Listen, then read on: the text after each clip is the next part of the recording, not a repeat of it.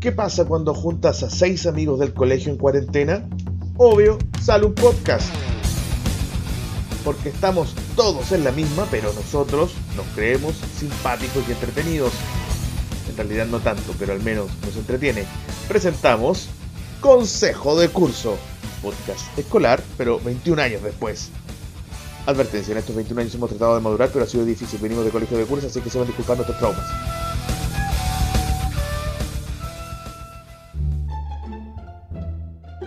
Yo no quiero armar polémica, pero Chino en el capítulo, en el primer capítulo habló del monólogo de su historia de la cámara.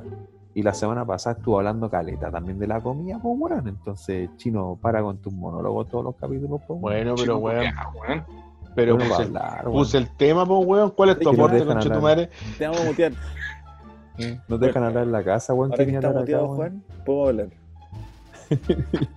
Bueno, bueno, propongan temas para la próxima semana y, y se largan. No, por eso, la, historia de lo que Bedford sea, hablemos lo que es sea. buena, pero con un tiempo más corto.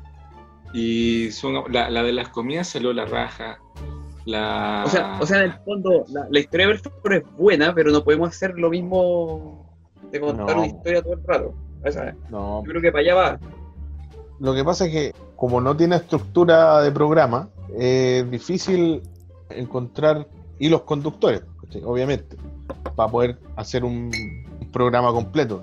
Esta idea de las capsulitas irrumpe bastante bien en el mundo de los podcasts, porque por lo que he estado viendo y averiguando, Hugo se ríe, weón, pero esta weá es verdad. Te Eh, estoy tomando la- mucha atención, Juan, mucha atención.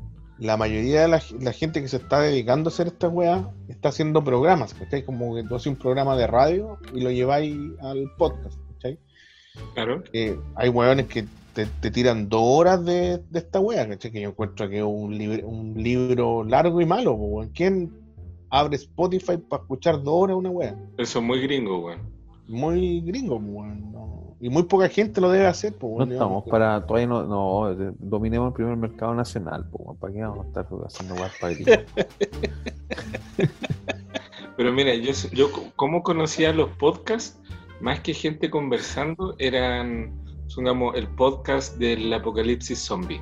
Claro, eran sí. amigos que se ponían a conversar sobre qué tenéis que hacer en un apocalipsis zombie. El podcast, weón, de los rockeros que nunca fueron. Pero, Entonces, puta, puras bandas que se supone que tenían que llegar lejos y algo les pasó, weón, y se fueron a la mierda. Entonces, eran como con temas ultra, ultra de nicho, weón.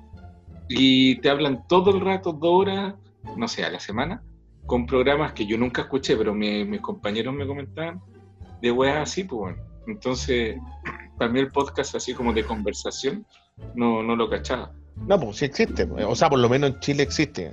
Hay ver muchas radios que están subiendo sus contenidos también a la plataforma. Ya. Yo cacho que ahí tiene, porque lo que dice Felipe es como tu amigo en Estados Unidos hacían eso, ¿no? No, no, no, Porque ellos, ellos también- escuchaban, no, no, no hacían podcast. Ya, ellos escuchan porque ellos, ellos también tienen otro tipo de, de, de forma de comunicarse, pues bueno, nosotros somos más de, de otro tipo de, de conversaciones, de cagarnos la Claro. risa, de agarrarnos para el hueveo. En cambio, esos locos son más, son distintos para conversar. como dice Juan, eh, hoy día hay muchos programas y, y programas y, y podríamos hablar del COVID y podríamos hablar de la economía y nosotros lo, lo vemos desde el punto de vista doméstico. No, bueno, ahí, ahí nos ponemos Pero- hueones. Pero ahí te ponís no. técnico y te ponís, y te a, a, a decir y mencionar, ¿cachai? Y al final te vas por la rama y porque si no te, te presenté como especialista. po. En nuestro mercado, el millennial, weón.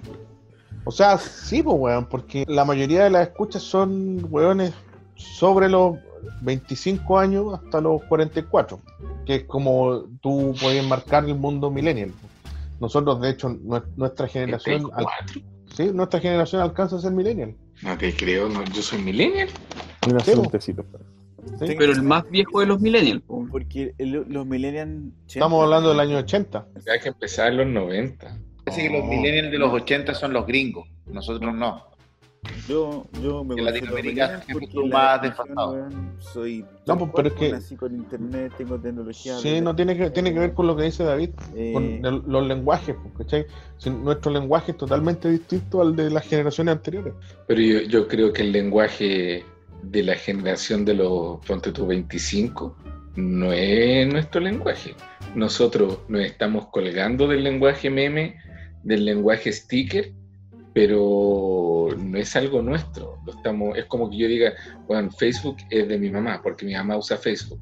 No, bueno, Facebook es mi generación, que mi mamá se cuelga de Facebook para ser parte de una red que en el fondo no se creó pensando en ella. No, pero es que no tú, no, si, no eres Stickers. tú el problema. weón. Sí, Stickers, te- sí. Pero manejáis el, el lenguaje. Pero manejáis el Si tú lenguaje, veis un meme lo entendís, po. no lo vayas a aplicar directamente y te mover por el meme, pero entendís lo que es hacer meme y apl- eh, aplicar un meme, ¿me cachai? y reírte con la weá. po. y reírte con eso y para ti un lenguaje.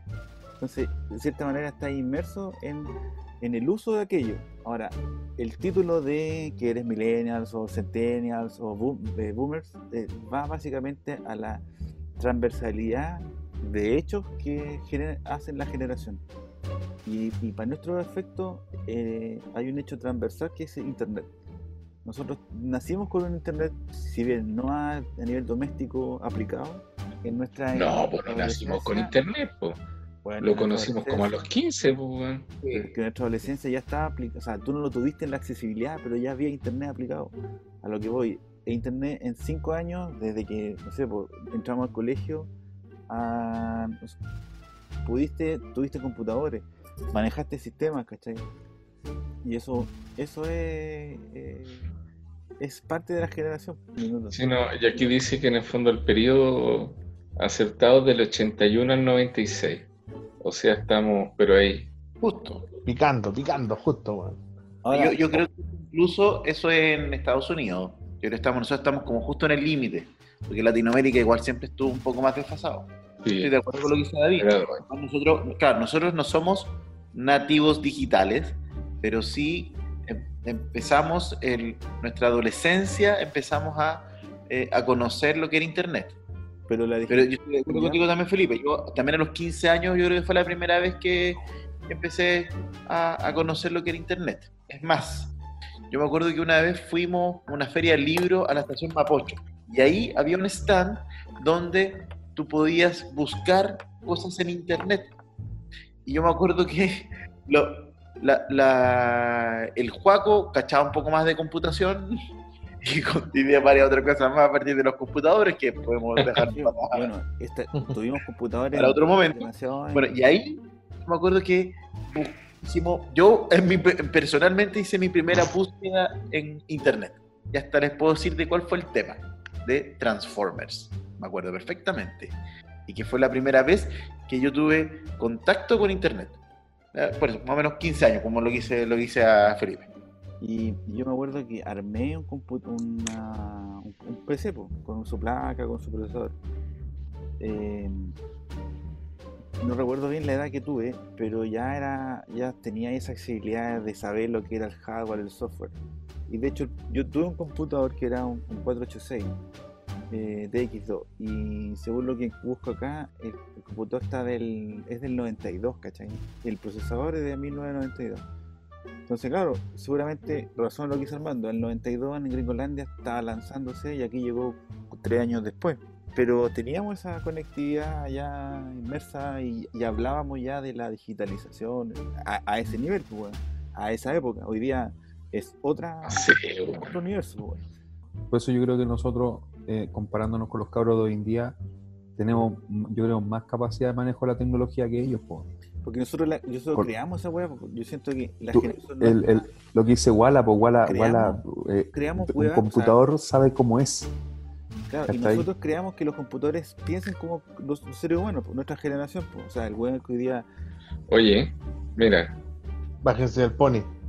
bájense del pony porque Armando tiene toda, toda la razón. Aquí me acabo de bajar, bueno, no estoy diciendo que esto sea la verdad, pero me acabo de bajar un informe de Millennial para América Latina, Infobae. hecho por el BID, hecho por el BID, donde dice que si bien no existe un rango aceptado, Ah, bueno, ya. eh, es desde el 92 al 2003 ser millennial. 92. Porque tengo que pensar que un loco que nació en el 92, al llegar al 2000, al cambio milenio, ya un loco que, ten- que tiene la capacidad de manipular un objeto tecnológico. Yo creo que también va por Pero eso. es que por eso te digo, para mí el milen, uno no puede decir de que uno nació con la tecnología. Nuestro hijo sí, pues. Y a los dos años te estaban viendo el tablet, weón, y te corren los, Ya, pero vos los tenés- videos así. tele, Pero eso ya no son millennials los de ahora, po, los que nacieron pero- así. No, no, no, no en estoy diciendo que sean millennials, estoy diciendo, ellos nacieron con una tecnología Ellos son es nativos digitales. digital. Nuestros hijos son nativos digitales. Sí, Pero nosotros por somos eso- por nativos eso voy a- análogos. Por eso yo voy a la- a la- al este de que nosotros, nosotros, nuestra generación, es mucho más afín a las nuevas, a nuevas tecnologías, a aprender nuevas cosas, más de que los cabros nativos digitales. Porque nosotros venimos de la época, como dice el Wala, de, de que nosotros nacimos con esa, no, nos formamos con esa nueva tecnología. El otro día, mi hijo, el, computador de él, eh, la Cata le instaló un juego de esta web ejecutable y le metió un virus hizo cagar el computador, el, disco duro. Yo tenía un disco duro guardado en el notebook, del notebook. Bueno, pesqué el computador lo empecé a desarmar pues, para hacer el trasplante de disco duro, instalar el Windows. Bueno, y de repente el Diego al lado me decía, papá, ¿y esto qué es? No, esta weá del computador, o sea, este es el corazón del computador. ¿Tiene corazón? Sí, pues bueno, la electricidad y todo. Y, el- y el weón así no podían, porque eh, ellos no, no podía creer la weá que era dentro del computador, pues bueno. Bueno, y eso ¿Cachai? lo hace tener seis años también, pues, weón. Por eso, pero, pero ¿a qué voy? No, y la, no, y, y la cata, Pidiendo, la cata- estáis pidiendo, exigiendo No, mucho, no. weón, ¿no? no, porque esa es la diferencia. Wala, lo que decía, Wala tenía un computador y Wala se le moría la RAM, y Wala abría el computador y le cambiaba la RAM. Sí, pero A los años. no, po, weón. Bueno, pero porque costumbre, de hecho, y es verdad eso, po, de, de desarmar la weá y ver qué chucha tiene, algo, claro, pero ahora pídele, pídele eso a un cabro de 18, 20 años, cualquiera, que el computador se le echa a perder la RAM y, ta- y que el weón sea capaz de abrirlo y cambiar la tarjeta. Ni cagando no lo van a hacer porque no entiende lo que es la RAM, porque no entiende el principio de la RAM. En cambio, nosotros sí aprendimos de la base de eso. A ese punto voy yo. ¿Cachai? Igual a los 15 años desarmaba un computador porque sabía que los componentes y para qué servían y cómo se conectaban. Y Ya, pues yo, yo sabía encuentro que el hecho de saber esas cosas te saca es el millennial. Te pone en el rango los viejos. Para mí el millennial es el weón que te usa la tecnología y no le interesa de dónde está atrás. Yo no tengo idea en todo caso de los millennials, pero sí puedo decir algo. Bueno, cada vez que yo escucho de que hablan de los millennials, yo nunca me he sentido, pero ni siquiera bordeando esa generación. Ni siquiera bordeando. Y aquí, como lo, lo dice este, esta weá, es del, don- del 92 boletín, al weón. 2003. es una paja trabajar con milenios, weón. Sí, son complejos. Sí, complejos. weón. Complejo, mira, si hiciste un consenso de la terminología en el yo rango, encuentro que los weones no tienen habilidades blandas, weón. Son raros los weones.